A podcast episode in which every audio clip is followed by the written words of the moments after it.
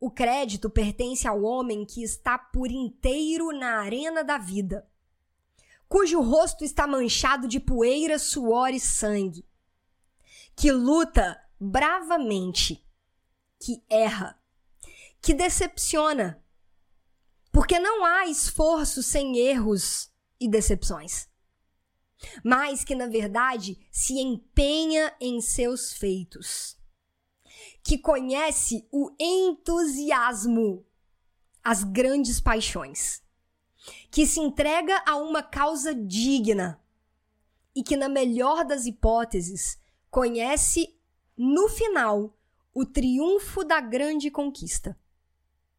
E que, na pior das hipóteses, se ele fracassar, ao menos fracassa ousando grandemente.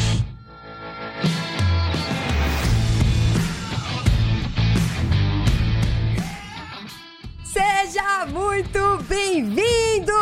Seja muito bem-vinda a mais um episódio do podcast Papo Cabeça. Aqui a gente bate altos papos profundos, sempre fazendo reflexões sobre a vida. Eu sou a Renata Simões e, minha gente, nós estamos no vigésimo episódio da segunda temporada deste podcast. Nessa segunda temporada, fazendo reflexões acerca de filmes, minisséries, documentários, TED Talks, palestras, coisas a fim que nos levem a fazer reflexões profundas sobre a vida. E essa foi uma semana incrível. Hoje é sexta-feira. Estamos chegando ao final dessa rodada de reflexões. Pode ser a primeira, né, de uma série de rodadas de reflexões com a nossa maravilhosa Brené Brown. E aí a gente pegou duas peças de conteúdo da Brené Brown para poder trocar uma ideia essa semana, que foi a palestra dela do TED, Poder da Vulnerabilidade, e a palestra exclusiva que foi feita exclusivamente para Netflix, The Call to Courage, tradução Poder da Coragem. E hoje, para a gente poder finalizar tudo isso que a gente vem conversando, né, para a gente embrulhar e fazer algumas conclusões a respeito de toda essa linha que a gente veio construindo ao longo dessa semana com esses conteúdos da Brené Brown, a gente vai falar um pouco so sobre essa questão de se encaixar. Ah, quem nunca, né, cara? Assim, eu sei que tem muita gente que escuta aqui o podcast que é, é meu. É, como é que a gente fala que uma pessoa. Não é simplesmente regular a idade, não. É tipo contem, contemporâneo. Nós somos contemporâneos. É, é isso? Eu não, eu não sei. Eu, eu também eu não, não sei se é isso. Eu acho que é. Eu sei que tem muita gente que é da mesma geração, da mesma, da mesma época, ou um pouquinho antes ou um pouquinho depois, mas que meio que regula, assim, né? Trinta e poucos anos, ou trinta e tantos anos, ou até ali no final dos vinte e poucos, a gente co conversa mais ou menos a mesma língua. E, e aí, provavelmente, o que eu vou falar aqui, alguns de vocês também já passaram por isso, ou talvez estejam passando por isso. Se não passaram, preparem-se, porque pode ser que em algum momento da vida vocês passem por isso. Independente da gente ser contemporâneo ou não, mas é porque eu vou falar, aí real, eu vou falar uma parada que eu, eu senti muito e eu vi que muitos, muitos amigos, muitos conhecidos também sentiram isso. Nós fomos criados por uma geração de pais que tinham um pensamento. Eu não sei se isso acontece com todas as gerações, tá, gente? Eu, eu acho que eu acho que esse salto ou talvez essa diferença de mundo e de realidade talvez tenha sido mais gritante na nossa geração em relação aos nossos pais do que dos nossos pais em relação aos nossos avós. Porque quando a gente olha, por exemplo, a, a última década, vamos pegar. Vamos pegar as últimas duas décadas, vai? É, eu tô com 35, então vamos pegar de quando eu tinha 15 anos pra cá, do ano 2000 até o ano 2020. O mundo, cara, é sério, parece que são dois mundos completamente diferentes.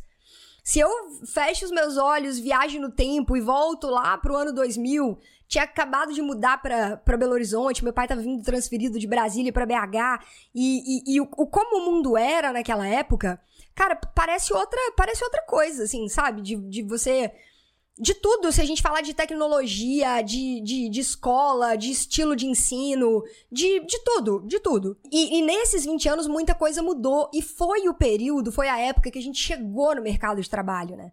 Foi a época que a gente entrou pra faculdade e entrou pro mercado e começou a, a viver esse, esse, esse, esse lado da vida, essa face da vida adulto mode on, né? Mais ou menos isso. E o, o tanto de coisa que mudou, só que a gente. A gente, a gente no, no meio do caminho, né? No meio do turbilhão, vindo com uma bagagem, com uma carga, seja de exemplo, seja de educação, seja de até mesmo uma pressão, seja ela consciente ou inconsciente, de tudo, né? De família, de social para um determinado modelo para o qual nós fomos preparados, educados e tudo mais. Mas a parada mudou muito, descolou muito do que era né? E aí, vamos falar, vamos falar de mercado de trabalho, vamos falar em termos de profissões. Cara, nessas últimas duas décadas nasceram profissões que no passado você falava assim, que que, é isso? Não, sabe, não existia. Ninguém nunca tinha pensado na possibilidade de isso existir disso fazer parte do nosso mundo, da nossa realidade, né? E aí existem aquelas pessoas que identificaram isso, né? Que, que identificaram, que falaram, cara, oh, o mundo mudou, as coisas mudaram e a gente precisa levar de um jeito diferente, eu preciso me adaptar a, a, essa série de mudanças que vem acontecendo de uma forma muito rápida. Existem as pessoas que não só enxergaram isso, como também se abriram para isso, e existem aquelas pessoas que não, ou que não perceberam, ou que não pegaram o timing da mudança, talvez, ou o cenário mais o mais complexo, enxergam a mudança, querem fazer parte da mudança, mas tem crenças, padrões, uma, um mindset setado mais fixo, né? Um mindset mais fixo que não nem, nem permite com que a pessoa tente ou experimente novas possibilidades. E aí, porque ao longo da vida, e onde que eu tô querendo chegar com isso tudo? Cara, é uma viagem, né? É uma viagem, mas aqui é assim, a gente faz assim, porque aí a gente vai, volta, mistura, junta tudo e isso não tem nada a ver com a, a minha cola aqui. Eu, eu fui, eu fui, tipo, pro outro lado do planeta e eu vou, eu vou voltar. Prometo que eu vou voltar, mas vai fazer sentido. Vai fazer sentido que, que eu tô querendo conversar. A gente foi programado para ser algo que muitas vezes conversa com uma parada que é completamente diferente. Não é que conversa, né? É, a gente foi programado para ser uma coisa que tá muito distante da nossa essência. É, é, é, esse é o ponto que eu tô querendo chegar. E nisso a gente pode falar de vários aspectos da vida, tá? Eu, eu, trouxe um exemplo aqui do profissional, mas a gente pode falar de vários, vários aspectos, né? Por exemplo, é, mulheres, não, eu não quero casar. Ou eu não quero ter filhos. Ou eu quero constituir um perfil diferente de família. Ou, sabe, e coisas que uma geração anterior à nossa, essa possibilidade nem existia. Não existia. Não, e ó, não existia. Não tem. Não tinha essa possibilidade. E aí a nossa geração chega e começa a falar assim, cara, por que não? Não, olha, desse jeito aqui que sempre foi, não é. Não, não, não. E aí a mudança toda que aconteceu no mundo nesse período todo que nos permite, que nos possibilita de repente fazer outras escolhas. Só que para a gente poder sustentar o preço dessas outras escolhas, que é muito alto, e isso casa com tudo que a gente vem conversando aqui ao longo da semana, o preço de sustentar escolhas diferentes, ele é alto. Porque envolve, muitas vezes envolve muita dor, né? Muitas vezes envolve o medo de não, não merecer mais pertencer, né? Muitas vezes envolve o medo da desconexão. Poxa, mas se eu fizer essa escolha aqui que é tão diferente, será que será que eu vou me desconectar? Né? Será que eu, eu vou deixar de pertencer àquele núcleo que talvez antes eu pertencesse? E aí vem uma série de coisas, vem uma série de, de questões. Então a gente consegue levar isso para todos os âmbitos da nossa vida, né? Para o pessoal, para o profissional, para o social, para o familiar. E se a gente pegar o, os 11 pilares da vida sistêmica Dentro da metodologia do coaching integral sistêmico, a gente sempre lança o nosso olhar em cima ali de 11 áreas-chave, né? Então, vamos, vamos fazer um giro rápido nessas 11 áreas-chave? Falar em termos de espiritualidade. Pensa, duas décadas, três, quatro décadas atrás, vamos pegar na época da juventude dos nossos pais, década de 70, 60, 70, não, 70, né? Os nossos pais aí nasceram na década de 60, a, talvez a maioria das, das pessoas que, que talvez a gente regule idade. Então vamos pegar a juventude dos nossos pais, década de 70. É, existia a possibilidade de você ter uma livre escolha religiosa se você chegasse para sua família lá na década de 70, se chegar pra sua família e falar assim: ah, eu acho que eu vou entrar nesse negócio de meditação. Eu sou uma pessoa mais espiritualizada e menos apegada à religião. O negócio de religião para mim não tá fazendo tanto sentido. Cara, pensa um jovem na década de 70 tentando sustentar esse tipo de escolha. Né? Se talvez isso hoje seja delicado para muitas realidades, porque eu sei que é, eu sei que é. Eu já lidei com muitas pessoas que tinham esse, é, esse desafio, né, de ter às vezes uma família extremamente religiosa ou extremamente tradicional e a pessoa sentia no coração dela que o caminho era outro e ali seria uma, um, um terreno bastante delicado de sustentar uma escolha diferente, né? No, no terreno familiar, né, de você de repente virar para os seus pais, a relação que você tem com seus pais, com seu pai, com sua mãe, com seus irmãos, e você sustentar uma opinião divergente da deles em diferentes assuntos. Pensa isso lá atrás. Né? Pilar conjugal.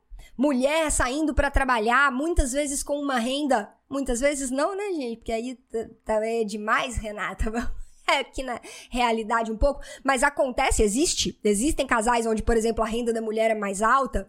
Não, ou existem casais que fazem o acordo do, do homem, que ele decide que ele vai ficar responsável pela casa, pelas crianças. A gente viu isso lá no filme O Estagiário, né?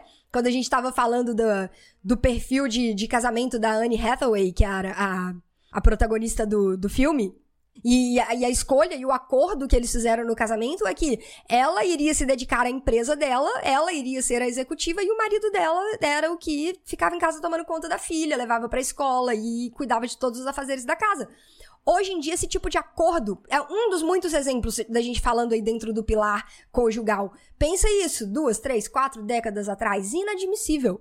Isso é, não existia, não existia né? Pilar filhos. Hoje em dia, você adotar uma linha de, de, de educação, por exemplo, né? De. É, é, como, não é de comunicação não violenta, não, gente. Como que é? é? disciplina, disciplina positiva? É disciplina positiva mesmo, né? Então você sustentar uma linha de educação baseada em disciplina positiva, comunicação não violenta, né? Zero agressão física. Pensa isso, três, quatro décadas atrás. Fala assim: não, não, não. Meu filho a gente não educa, não é com palmada, é com conversa. Isso não existia né? Não existia. E, cara, ó, continuar girando pilar social, né? Círculo de amizades, pilar profissional, pilar financeiro, pilar emocional. Gente, a gente tava aqui conversando, falando sobre o filme divertidamente, a importância da gente entender as nossas emoções, desenvolver essa habilidade chamada inteligência emocional. Conversar sobre isso três, quatro décadas atrás, imagina isso. Não, não existia, não existia. Então o mundo ele é completamente diferente hoje. E existem ainda pessoas que insistem em querer se encaixar dentro de um mundo que não existe mais. E no mundo que a gente vive hoje, na forma como as coisas são hoje, a forma como a vida se desenrola hoje, como a parada acontece, eu arrisco dizer que uma das coisas mais importantes é a gente deixar a nossa essência vir à tona. Porque junta com isso tudo ainda, o que eu gosto muito de conversar aqui com vocês a respeito de evolução espiritual, né, jornada de progresso dos mundos. A Terra está passando por um processo de transição planetária. Nós estamos deixando para trás um mundo de provas e expiações. Estamos ali na transição para um mundo de regeneração. Né, nas próximas décadas, no, próximo século, seremos uma, uma morada regenerada. E em meio a isso tudo, o que a gente precisa hoje, nesse exato momento, são pessoas mais vulneráveis, e pessoas que procuram menos se encaixar e mais serem elas mesmas. E aí a gente entra no que a Brené Brown trouxe pra gente na palestra da, da Netflix, que, que é exatamente sobre isso, sobre pertencimento, sobre encaixe. E que ela fala o seguinte: nós somos programados para amar e pertencer. Isso está no nosso DNA. Isso é uma programação inerente a todos nós seres humanos. Nós somos programados para amar e para pertencer. Isso está no nosso DNA. E no meio de toda essa confusão que a gente vive no mundo hoje, né? Porque tá meio, meio que uma bagunça. E a, e a bagunça, no final das contas, é porque ninguém consegue respeitar a opinião do outro, né? É, tá tudo bem termos opiniões diferentes, só não tá tudo bem você não aceitar que eu não, que eu não penso como você. O grande problema, ele, ele tá aí, Né? Ou, ou, eu querer impor a minha verdade para o outro. É, e, e em meio a isso tudo, a gente ainda quer pertencer, porque isso é inerente a nós. Isso é inerente a todos nós. Então tem uma bagunça acontecendo lá fora e nós com a nossa luta de, cara, eu tenho que pertencer, eu tenho que ser amado, eu tenho que pertencer, eu tenho que ser amado. Todo mundo precisa sentir que pertence. Mas segundo as pesquisas, aí fala da Brené Brown mais uma vez, segundo as pesquisas, o oposto de pertencer é caber. O oposto de pertencer é caber. Inclusive, você sabe como é que fala isso em inglês? Caber? Se encaixar em inglês? Não? Dentro desse contexto maravilhoso com Brené Brown, Canal do Telegram, galera da expansão, essa vai ser a nossa dica de inglês de hoje. E é muito massa porque a gente vai pegar uma fala muito foda dela, que é exatamente essa, né? De, de, de se encaixar, de pertencer. E aí ela fala: o, o oposto de pertencer é caber. Caber, o que, o que significa caber? Caber significa analisar e se encaixar. Então, é aquele momento onde eu falo assim: é, quem eu sou, deixa aqui de lado, bota no cabidezinho, pendura aqui, esse aqui quem eu sou. Aqui não, eu não tenho que ser quem eu sou. Aqui eu tenho que entender como é que a coisa funciona. E aí eu começo um processo de análise. Aí eu vou, eu vou analisar. Vou analisar como é que são as coisas, como é que são as relações, como é que são as pessoas, como elas se vestem, com quem andam, o que comem, como falam. Aí eu analiso e eu me encaixo. Eu analiso isso, me moldo e me encaixo naquilo ali. Só que, cara, às vezes eu tô tendo que dar tanta martelada na minha essência para poder caber ali. Sabe? Às vezes eu tô tendo que, que raspar, que esculpir tanto o negócio que fica superficial, que fica artificial, que fica. e zero felicidade. Zero feliz, zero senso de vida plena, zero senso de realização. Aí quando você vê, você construiu aquele belo castelo de de nada, de areia, né? Porque ali não, não, não, ali não está a sua felicidade, ali não está a vida que você gostaria de levar, ali não está. Você está simplesmente pegando a sua essência, deixando penduradinha e tentando se encaixar através desses processos de análise e decisões. Análise e decisões. Baseado no quê? Baseado no que eu tô vendo lá do lado de fora. Não importa o que eu penso, o que eu sinto, não importa a minha essência. Importa como que aqui, como que é o meio, e aí eu tenho que pertencer, eu tenho que encaixar. Só que quando a gente faz isso, cara, a gente tá dando um tiro muito grande no nosso próprio pé né? E aí é o que ela fala. Eu tenho que falar isso, eu não posso falar aquilo. Esse assunto aqui e isso aqui eu tenho que evitar, isso aqui eu não posso falar. Eu tenho que me vestir assim desse jeito, eu tenho que ter X pares de sapato no meu guarda-roupa, eu tenho que. Eu não posso usar só blusa preta se eu quiser, e. Entendeu? Essas coisas. Pertencimento. Aí, aí ela começa a falar uma das coisas mais lindas sobre pertencimento. Gente, esse momento da palestra dela, esse momento que ela traz isso no livro, a, a, Coragem de Ser. A Coragem de Ser Imperfeita, ela aborda isso pra caramba também. Tá? É, a gente, inclusive, depois eu vou, vou, trazer mais um trechinho aqui do livro pro, pro, pro episódio de hoje, mas ela também aborda isso muito. Pertencimento significa pertencer a si próprio primeiro. Olha que, olha que coisa mais profunda isso, galera. Pertencimento significa, antes de mais nada, você pertencer a você mesmo. Compartilhar o que você sente. Falar das suas verdades. Compartilhar as suas vivências e a sua história com todas as imperfeições que ela carrega, com todas as imperfeições que ela traz, que você abraça, que você acolhe, e você fala sobre isso com as suas verdades. Você compartilha a sua história, você compartilha as suas vivências. Pertencimento significa você nunca se trair por causa de outras pessoas. Você nunca se trair por causa de outras pessoas. O pertencimento verdadeiro não requer que você mude quem você é. O pertencimento verdadeiro não requer que você mude quem você é. Muito pelo contrário, ele requer que você seja verdadeiramente quem você é. No, cara, é, tem uma coisa mais bonita que isso. Sério, tem uma coisa mais linda que isso. Antes de mais nada, eu preciso pertencer a mim mesmo. E se eu quero de verdade fazer parte de um ambiente onde a gente está falando de pertencimento genuíno, verdadeiro, se eu preciso ser uma pessoa que eu não sou para pertencer, não é de pertencimento que a gente está falando, a gente está falando de, de alguma outra coisa, mas não de pertencimento. O pertencimento genuíno, verdadeiro, aquele sublime, aquele elevado, sabe? Que tem ali amor, amor, amor de verdade. Esse tipo de pertencimento, ele não requer que você coloque máscaras e armaduras. Não. Ele é sobre essência. Ele é sobre a sua essência pertencer àquele lugar, àquele meio. E aí a gente vai fazer uma, uma um cross, assim, de, de histórias. A gente vai fazer uma. Uma. Vamos juntar aqui duas coisas. Sabe, um, quando eu tava. Quando eu tava refletindo e, e, e criando assim, a, a, a, a pauta, a sequência pra gente construir a linha de raciocínio aqui desse episódio de hoje, eu lembrei muito de nada ortodoxa. Muito, muito. Eu não sei se vocês também fazem essa leitura. Mas em nada ortodoxa, que a gente já conversou aqui, deve ter umas duas semanas já, né? Du duas ou três semanas.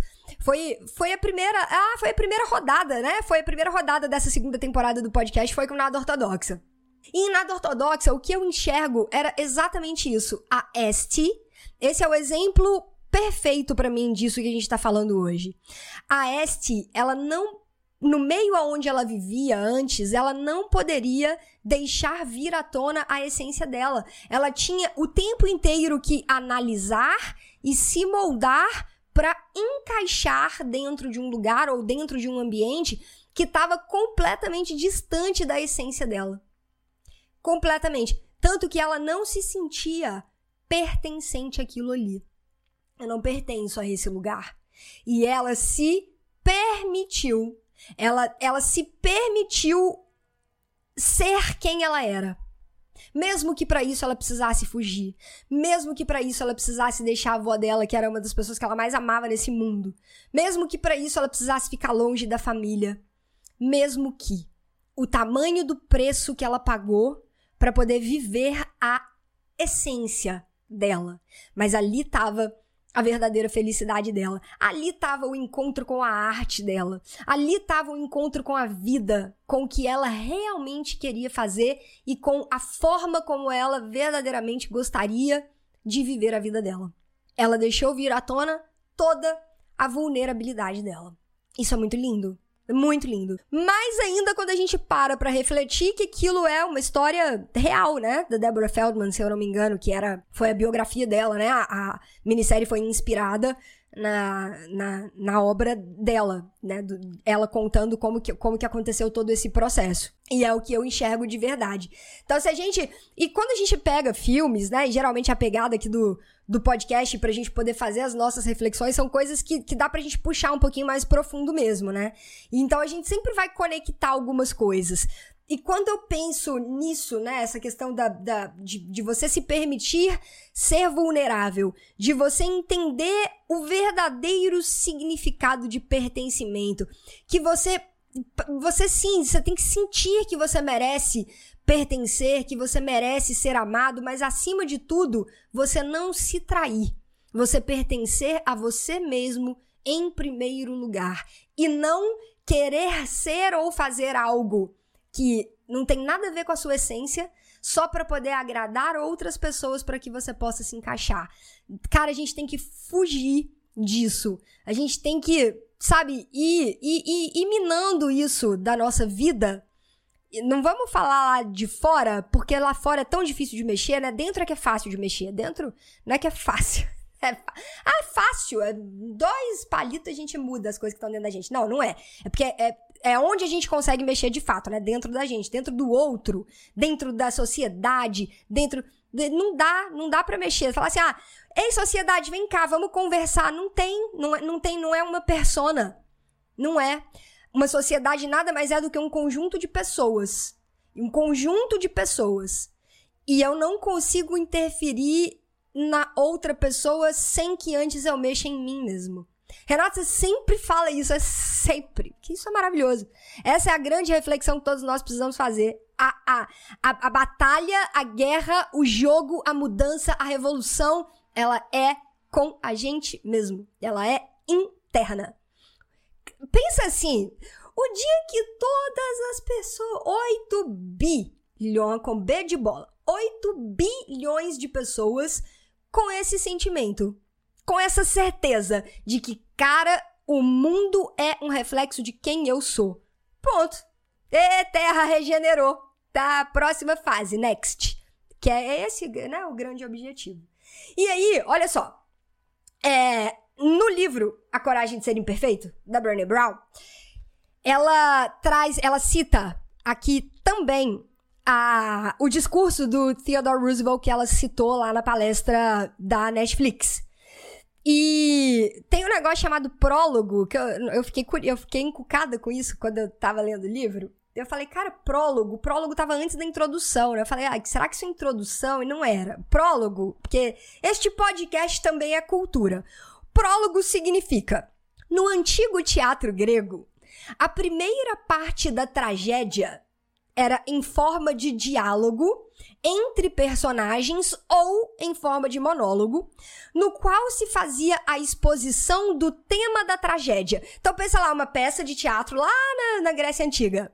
E aí, antes da peça começar, antes do teatro começar, é, tinha o, uma, um, uma pequena conversa entre personagens, ou um pequeno monólogo, que começava a introduzir ali o que que viria depois, ao longo da tragédia.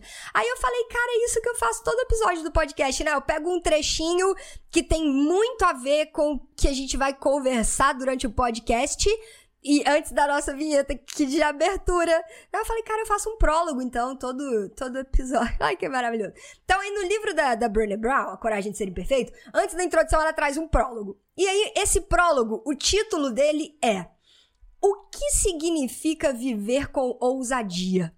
E aí, é um trecho, ela começa esse, esse, esse prólogo, né? Ela começa esse, essa parte do livro com o trecho do discurso Cidadania em uma República, ou O Homem na Arena, que foi proferido pelo Theodore Roosevelt em, em data, minha gente, atenção para a data, 23 de abril de 1910. Ei, você! Nem minha avó. Minha avó nasceu em 1920 alguma coisa. Minha vozinha tá com 94? 4. Acho que minha avó tá com 94. É, é 94, certeza. Minha avó fez 94. É, então, mas foi quase, hein? Quase, quase, quase. 23 de abril de 1910 e eis que Theodore Roosevelt fala o seguinte nesse discurso: Não é o crítico que importa, e nem aquele que aponta onde foi que o homem tropeçou, ou como o autor das façanhas poderia ter feito melhor. O crédito pertence ao homem que está por inteiro na arena da vida, cujo rosto está manchado de poeira, suor e sangue, que luta bravamente, que erra, que decepciona, porque não há esforço sem erros e decepções, mas que na verdade se empenha em seus feitos que conhece o entusiasmo, as grandes paixões, que se entrega a uma causa digna e que, na melhor das hipóteses, conhece no final o triunfo da grande conquista. E que, na pior das hipóteses, se ele fracassar, ao menos fracassa ousando grandemente. E esse foi o discurso que a Brené Brown teve contato em meio àquele momento que ela estava ainda tentando digerir todas as críticas que negativas, destrutivas e terríveis que a gente já conversou aqui, quando ela fez a primeira palestra dela lá no, no TED, depois que foi parar na internet, e enfim. E aí ela teve contato foi com este discurso do Roosevelt. E isso fez ela pensar num monte de coisa, refletir sobre um monte de coisa e que também nos faz pensar, né, galera? Num monte de coisa. O verdadeiro mérito não tá naquele que aponta, não tá naquele que julga, naqueles todos que a gente conversou no episódio de ontem sobre os juízes. O verdadeiro mérito é daquela galera que tá lá na arena, toda suja, toda com a cara toda cheia de suor, com lágrima, com dor no peito, porque dói pra caramba, e se superando a cada dia. E mesmo que essa pessoa ainda não tenha chegado lá, ela tá ali na arena. E ela tá tentando. E ela está ousando ser grande e tentando sustentar sustentar as decisões que ela foi fazendo ao longo da vida, ao longo da jornada. E a grande reflexão, pra gente fechar, pra gente fechar essa semana maravilhosa, pra gente fechar esse episódio, cara, não tenta se encaixar. Não tenta se encaixar. Se permita ser quem você é. E aí tem um livro do Osho que é muito bacana também, quem gosta de Osho. Torne-se quem você é. Esse é o título do livro. Torne-se quem você é. Porque nós estamos aqui nessa vida para deixar a nossa luz brilhar e para que nós deixemos a nossa essência aflorar. O nosso legado neste mundo, ele vai ser deixado através da nossa essência e não através das nossas máscaras e das nossas armaduras. O nosso legado vai ser deixado pela nossa essência cada vez mais abandonando o ego, as cascas, as armaduras, as máscaras, deixando a nossa essência, a nossa luz vir à tona. Aí a gente começa a se conectar verdadeiramente com a nossa missão aqui neste plano. Dentro da arena é onde a vida vale a pena. Os chipsets, os assentos baratinhos, não são pra gente. Não são pra gente. Não, não, não pra nós que estamos aqui nessa busca de nos tornarmos versões melhores de nós mesmos e insistindo em fazer desse mundo um lugar melhor através dos nossos próprios atos, na nossa batalha do nosso silêncio interior. Galera, é isso. Essa foi a reflexão de hoje. Eu te vejo lá no canal do Telegram para dicas de inglês com Brené Brown como é que a gente fala isso? Como é que você aprende a falar? O oposto de pertencer é caber, é se encaixar. Como é que fala isso em inglês? Tá lá no nosso canal do Telegram. Te espero lá. Te espero também no Insta. Arroba Renata Simões Yellow Black. Yellow de amarelo, black de preto, tudo junto. Lembrando, hoje já é sexta-feira, cara. Desde quarta já tá divulgado lá no Instagram qual que vai ser o filme ou minissérie ou até o que que vai ser na próxima semana. O que que vai nortear as nossas reflexões aqui neste podcast na próxima semana. Já tá lá no Insta neste exato momento. Hoje é sexta-feira. Tá lá no Stories em destaque. Então você vai lá no Insta, primeira páginazinha lá do meu perfil, vai ter um Stories em destaque, filme da semana. Clica lá e a gente se vê nos próximos conteúdos. A gente se vê pelo YouTube, pelo Insta, pelo Telegram e nos próximos episódios desse podcast. Uma ótima sexta-feira para todo mundo. Um excelente final de semana cheio de coisa maravilhosa, sendo quem você é. Um grande abraço e a gente se vê. Tchau!